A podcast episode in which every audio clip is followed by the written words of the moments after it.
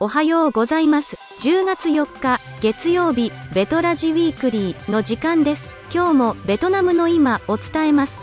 ベトナムフラッシュのコーナーで、先週1週間のベトナムニュースを振り返ります。ベトナムの日本人向けビジネスフリーペーパー、アクセスの高橋正史編集長がニュースの解説をします。今日のベトナムフラッシュで紹介するニュースは、ホーチミン市が外出許可証を廃止し、企業の活動再開を認める、です。9月30日以降、ホーチミン市は市内の検問所を撤去し、外出許可証を廃止しました。ホーチミン市人民委員会のレホアビン副主席が記者会見で明らかにしました。5月26日の感染第4波発生以降、ホーチミン市の累計感染者数は38万870人と、全国の約50%に達しており、現在も入院中の患者が約3万5000人、死亡者は1万4000人を超えています。ビン副主席によると、ホーチミン市の感染状況は依然複雑で、新規感染者数、自宅と医療施設での治療患者数、死亡率などの数字は依然として高いままです。新たな指示は、市民の生活をニューノーマル状態に移行させることを目指していますが、決して市民が一斉に外出したり、感染対策をおろそかにすることを認めるものではありません。とビン副主席は話します。具体的に再開が許可されるのは以下の事業です。工業団地、輸出加工区、ハイテクパークに所在する企業、農林水産業に従事する企業と団体、家族経営事業者、農業生産サポートサービス、獣医施設、獣医関連事業、道路工事、建設工事、食料品販売、ショッピングセンター、スーパーマーケット、コンビニエンスストア、雑貨店、卸売市場、伝統的市場、ガソリン、オイル、ガス、化学品の販売所、電気、水道、燃料関連、各種車両、機械設備の売買、修理メンテナンス、マンションやオフィスビルの設備、インフラの管理運営、メンテナンス、修理サービス、市民の身近なサービスでは、デリバリーのみの飲食店、ホテルやリゾート施設内でのみ飲食を提供するレストラン。ヘアカットとシャンプーは、定員の50%未満での営業が可能となります。活動停止が継続される事業は、イベントや集会などで特別の許可を受けていないもの、バー、パ、マッサージ、美容、店内での飲食、映画館、ディスコ、カラオケ、ゲームセンター、行商、宝くじ販売などです。9月30日以降、ホーチミン市は外出許可証を廃止しますが、IT の活用で安全を確保します。また、ホーチミン市民は許可なくホーチミン市外へ移動することはできません。外出する市民は新型コロナ向けアプリに表示されるワクチン接種履歴の QR コードを提示します。スマートフォンがない場合は、印刷した180日以内の新型コロナ感染証明書か、ワクチン接種証明書を提示する必要があります。ホーチミン市警察は24時間体制で路上の抜き打ち検査を実施するとしています。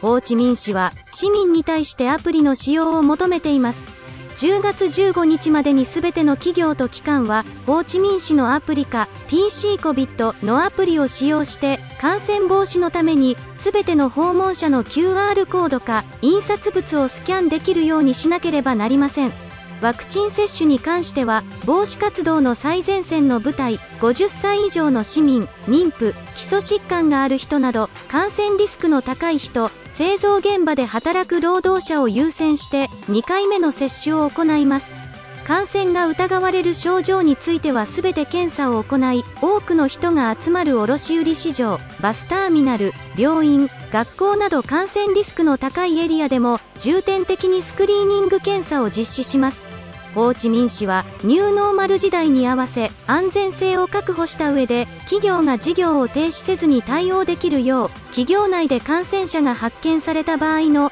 管理と処理の規定を新たに決める予定です。社会保障に関しては新型コロナで孤児となった子どもたちと一人暮らしの老人をサポートするための社会的な寄付を呼びかける政策を立案します。また、政府の割り当てに従って米の配給を継続し困難な状況にある人を救う個人や企業の活動に有利な条件を設定するとしています。ホーチミン市にようやく日常が戻ってきました。久しぶりに近所を散歩したところバイクや車が走り出しコンビニやスーパーがオープンしデリバリー用の飲食店も少しずつ増えています。外出にはアプリが不可欠になりますが、新型コロナ用のアプリは何種類もあり、乱立していました。今後は TC-COVID というアプリに統一されますが、まだ機能が安定していません。理由の一つは、ワクチン接種のスピードにデータの入力が間に合わず、未入力や入力ミスがあることです。もう一つは、アプリのバグ、つまり不具合にも原因がありそうです。1回の接種でイエロー、2回の接種でグリーンが表示され、これが外出証明書になるようです。しかし、友人たちからは、グリーンだったのがイエローに変わった、データが消えた、などの連絡が来ています。私はもう少ししてからアプリをインストールするつもりで紙のワクチン接種証明書を撮影して、スマホに保存しています。久しぶりのフードデリバリーでは、豪華なサラダを頼みました。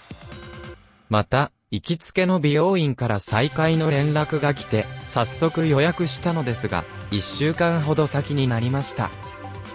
ヘアカットしたい気持ちは皆同じようで、近所の床屋はどこも満員でした。残念なのが、配車アプリがまだ使えないことです。タクシーやバイクタクシーを頼めないので、私のようにバイクを持たない人は移動ができません。オフィスは再開しても、しばらくはリモートワークが続きそうです。本日のベトラジウィークリーは以上になります。最後まで聞いていただき、ありがとうございました。ニュースの内容はベトナムの日本人向けビジネスフリーペーパーアクセスのサイトに掲載されております。ぜひご覧ください。URL を概要欄に添付しております。今週の気になるは木曜日に配信します。では木曜日にお会いしましょう。